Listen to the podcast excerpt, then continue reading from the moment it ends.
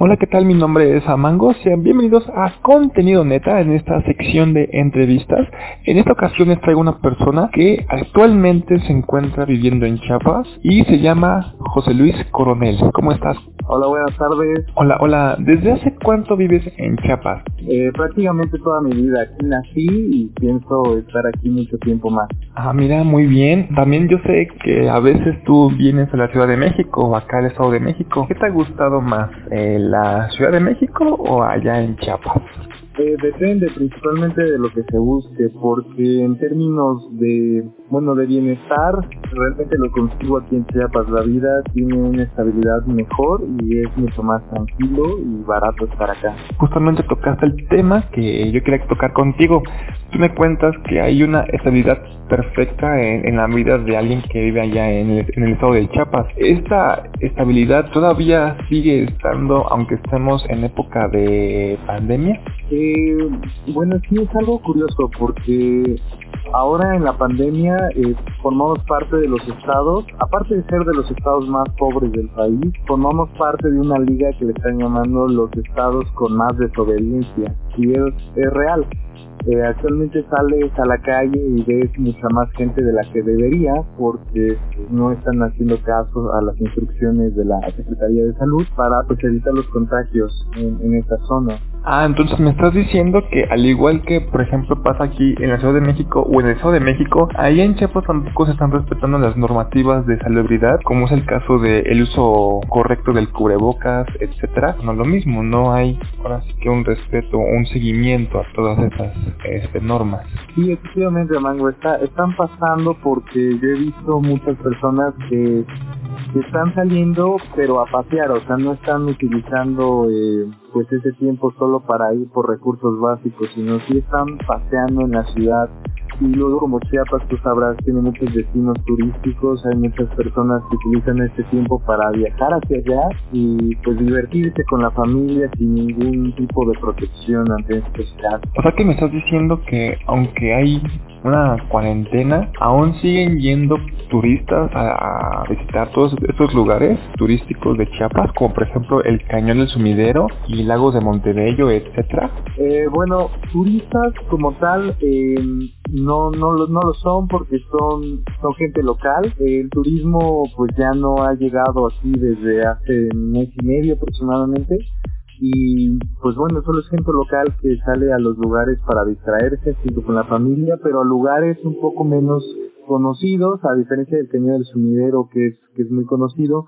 Estas personas salen a lugares más tranquilos, por ejemplo, se van a a ríos que están cerca de acá para disfrutar de algunas cascadas más pequeñas, o sea, lo importante es como que pasar en familia, hacer una carnita asada, ir a nadar un rato, pero eh, ese tipo de lugares pues no están cerrados, los que sí están cerrados son los lugares más turísticos del estado, como son los puntos de la selva lacandona o el cañón del sumidero, como comentaba. En esos lugares que tú mencionas, coronel, también hay estas medidas de salubridad que tengamos que respetar, por ejemplo, si yo voy a uno de estos lugares, ponen de estos letreros o estos pósters donde te estén indicando qué es lo que tienes que hacer o que te están mencionando alguna clase de distancia al estar en ese tipo de lugares, porque supongo que si va un número considerable de las personas que viven en Chiapas, no solamente tú mencionaste lo de Chiapas, sino de otros estados, ¿no?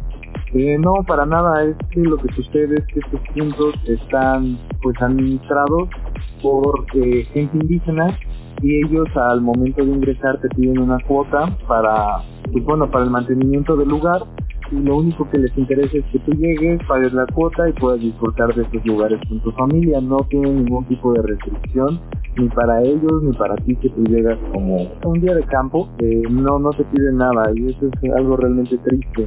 Ok, tú mencionas que los que administran todos estos lugares son indígenas. Platícame, ¿estas personas sí están acatando las reglas? ¿Las ves, por ejemplo, con cubrebocas, con guantes, por ejemplo, diciéndote, hey, no, nada más procura no hacer esto, por ejemplo, o al menos ellos saben ah, de lo que está pasando realmente con esta contingencia? Tienen ahora sí que puede decirse una buena, un buen conocimiento acerca de todo lo que está pasando. Mira, sabes, eh, ellos sí lo saben, porque pues se han enterado por cualquier medio, la televisión, la radio, pues entre ellos mismos.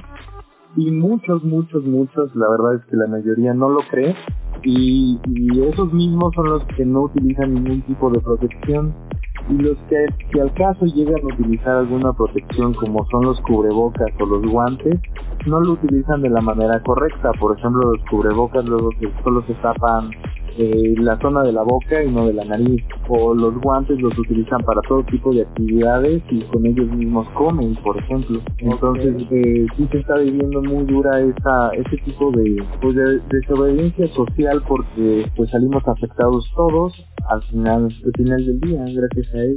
Ah, ok. Oye, otra cosa. Yo, por ejemplo, una vez fui a Chiapas, fui a San Cristóbal de las Casas y me di cuenta que tú vas caminando por las calles y te puedes encontrar a, un, a una persona indígena de estas comunidades, ya sea señora o señor, vendiendo ahora sí que sus artesanías, ¿no? También, por ejemplo, si vas a una de esas comunidades, cerca de ahí de San Cristóbal, también te están vendiendo sus, ahora sí que sus vestimentas, pues ahora sí que te venden sus costumbres, ¿no? Todavía lo siguen haciendo actualmente porque esas, actividades son al aire libre, ¿no? O sea, realmente siguen expuestos y siguen vendiendo sus cosas.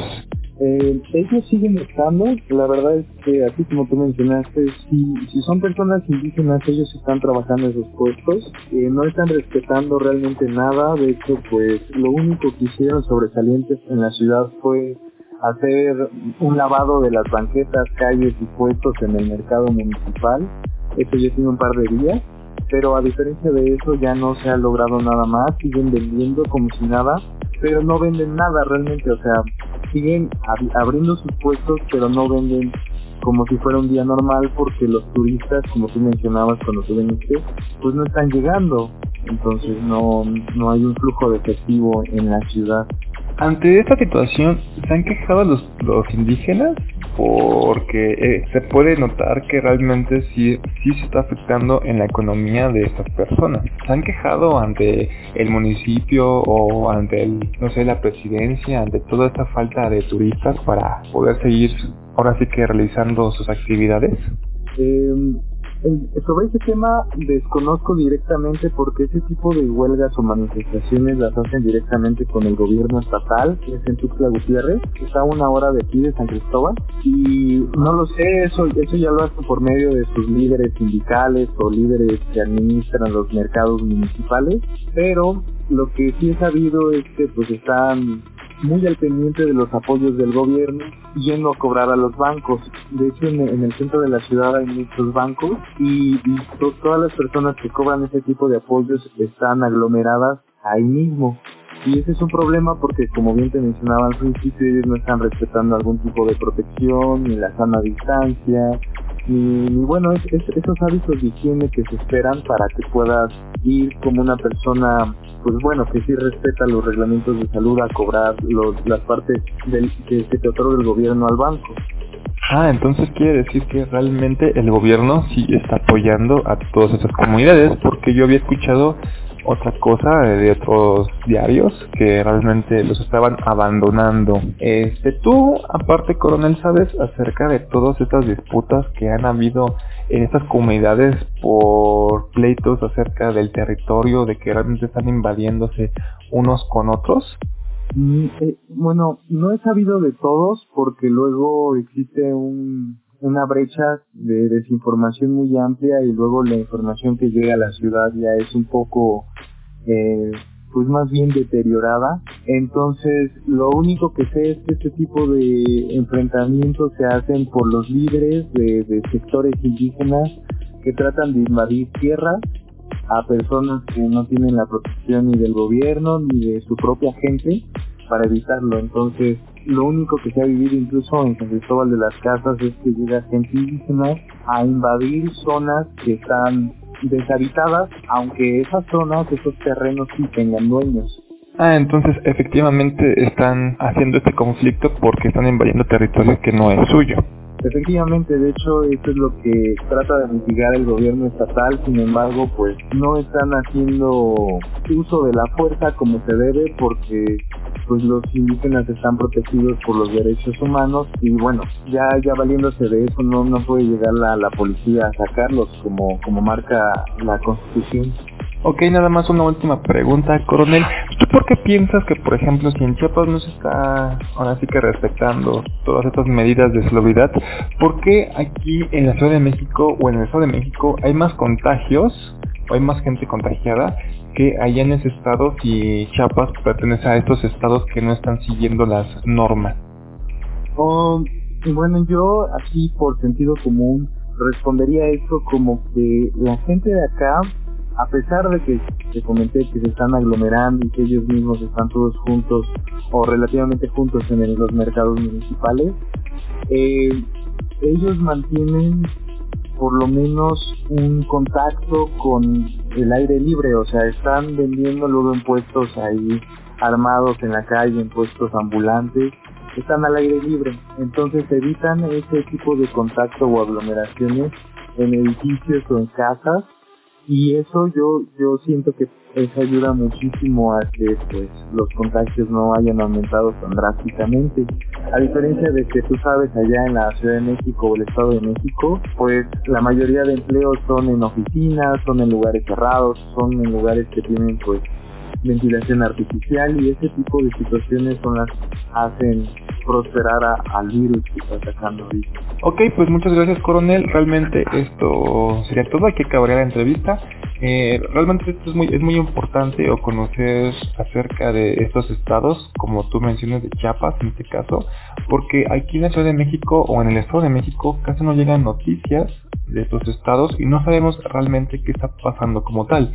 Nos pueden llegar a mentir como nos pueden llegar a decir la verdad, pero lo que sí sé es que mientras no estemos allá no podremos saber con exactitud qué es lo que está pasando realmente. Entonces, esta entrevista también es para conocer un poquito más a fondo todas las posturas que están tomando el gobierno de Chiapas y el estado de Chiapas como tal. Recordemos también, como dijo Coronel, Chiapas es uno de los estados más pobres junto a Oaxaca y Guerrero.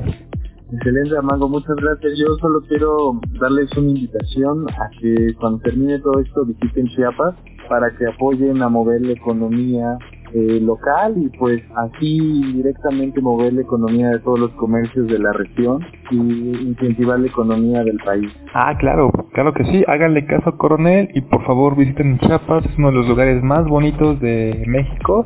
Ahora sí que todos los estados de México son bonitos, pero pues es, bueno para conocerlo, hay que ayudar a todas estas personas, tú te ayudas visitando y conociendo y tú ayudas a la economía de esas comunidades también, visitando otra vez, volviendo otra vez las actividades que tenían con anterioridad, porque pues como bien se sabe, luego pensamos nada más en el presente, pero no estamos pensando qué va a pasar después de que pase la pandemia.